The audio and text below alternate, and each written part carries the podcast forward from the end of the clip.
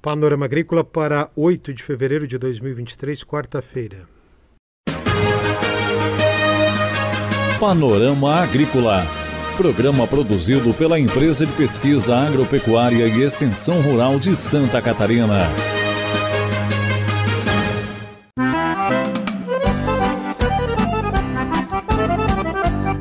Quarta-feira de lua cheia, este é o Panorama Agrícola de 8 de fevereiro para você, amigo ouvinte.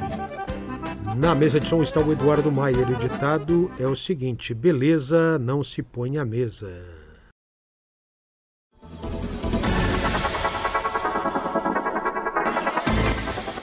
Matéria orgânica no solo, planejamento e benefícios. Acompanhe na entrevista de hoje do Panorama Agrícola.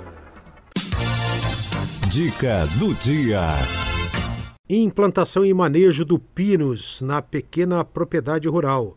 Santa Catarina possui uma vocação florestal, principalmente em razão do relevo acidentado, da boa distribuição de chuvas, da fertilidade natural dos solos e, sobretudo, da tradição madeireira registrada. A floresta plantada com exóticas na propriedade deve entrar no planejamento e no arranjo das atividades. Assim, vai gerar renda, uma poupança verde, além de abastecer a propriedade com lenha e madeira para construção e evitar o corte de espécies nativas que serão preservadas. Nesse contexto, toda pequena propriedade tem o potencial de instalação de florestas em áreas pouco propícias para a agricultura e esse potencial pode ser explorado para o incremento de renda nas propriedades rurais. Para isso, os plantios precisam ser feitos em um patamar tecnológico que permita a produção de matéria-prima de boa qualidade, otimizando o uso da demanda por mão de obra e assegurando a competitividade dos produtos florestais nos mercados. Como contribuição para melhorar a qualidade dos plantios, a Ipagre lembra que a escolha do local deve evitar solos muito rasos, encharcados, com laje na superfície ou muito inclinados.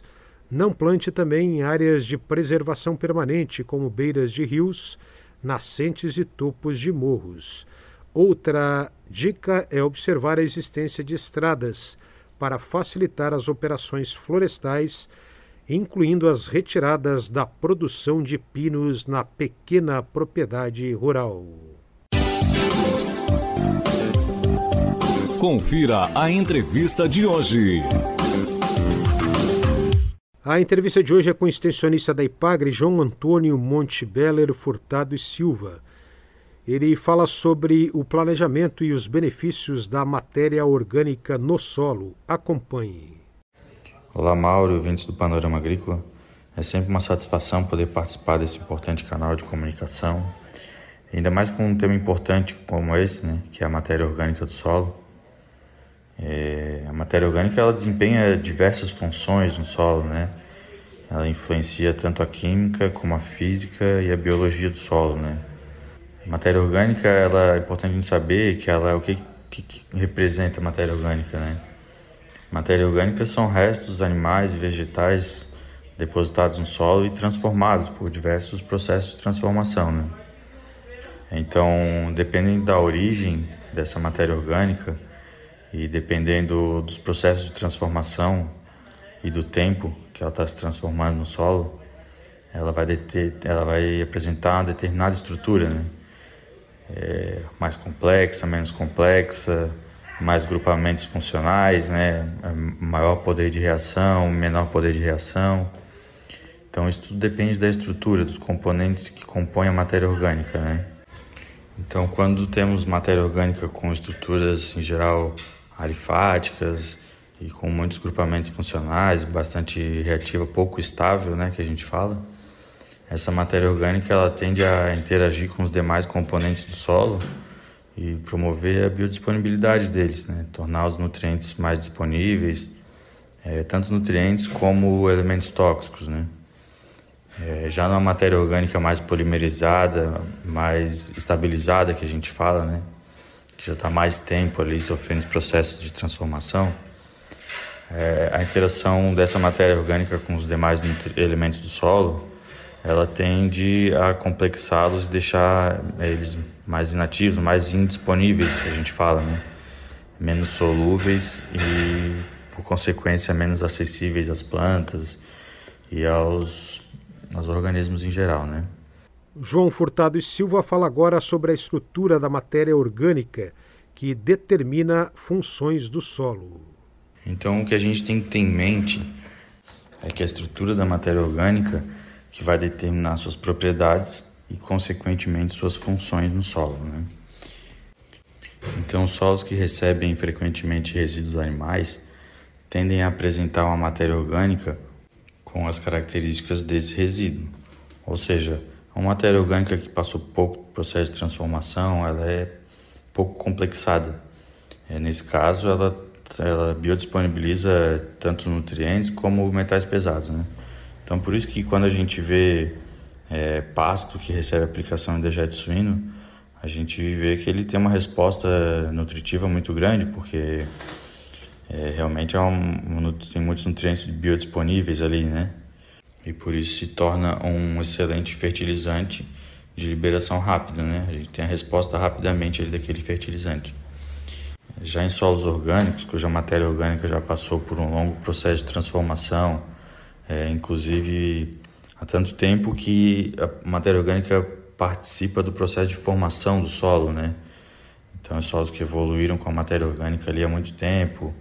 A gente pode citar o exemplo da, dos solos turfosos, né? Solo com uma, uma quantidade de matéria orgânica elevadíssima e com uma matéria orgânica, além da quantidade ser alta, uma qualidade, né? É muito estruturada, uma matéria orgânica muito complexada, já que está há muito tempo passando pelo processo de transformação, já está, bem dizer assim, muito estabilizada, né? A ponto, inclusive, de a gente ter dificuldade de corrigir o pH desses solos, né? Devido ao poder tampão dessa matéria orgânica estabilizada, né? Dessa estrutura estabilizada que tem na matéria orgânica desses solos, né? João Furtado e Silva dá agora um exemplo prático de matéria orgânica no solo. Então, como a gente exemplo assim prático, a gente pode citar o trabalho do colega de Itajaí, né, Antônio Henrique, que tem acompanhado a produção de mandioca em terras turfosas, né? E o que a gente pode observar no trabalho dele é o seguinte: é, geralmente a mandioca ela é cultivada em solos não corrigidos, né? Não se corrige o pH do solo para plantar mandioca. Então o cultivo ele é feito é, em condições de pH onde muitos elementos tóxicos estão disponíveis, né? É, isso é um perigo porque facilita trans, o transporte desses elementos para a cadeia alimentar, né? Entretanto, como a matéria orgânica da turfa já é uma matéria orgânica muito estabilizada, já está muito tempo ali, ela tende a imobilizar os, os elementos tóxicos, os metais pesados. Ou seja, apesar de a planta ser cultivada num solo com pH ácido, ela tem pouco risco de absorver os nutrientes tóxicos, os elementos que, nesse caso, estão pouco disponíveis, não em função do pH, mas em função da estrutura da matéria orgânica. Então, nesse caso, a gente pode ter um alimento mais saudável, com melhores propriedades para o consumo. Né? Então, para resumir, a matéria orgânica ela pode ser uma faca de dois gumes, né? Ela pode atuar tanto na mobilização de nutrientes quanto na imobilização. É, por isso que é sempre importante, quando for fazer o planejar o manejo da matéria orgânica do solo, sempre consultar um agrônomo na IPAGRE, é, perguntar é, o, é, o, tipo de matéria orgânica que vai ser utilizado, qual é o benefício que eu preciso no meu solo, qual a função que eu estou precisando e, e qual a matéria orgânica que eu vou ter que usar para atingir aquele objetivo. Essa entrevista com o extensionista da IPAGRE, João Antônio Monte Beller Furtado e Silva, sobre a importância da matéria orgânica no solo, restos animais e vegetais depositados no solo e transformados. Panorama Agrícola. Programa produzido pela Empresa de Pesquisa Agropecuária e Extensão Rural de Santa Catarina.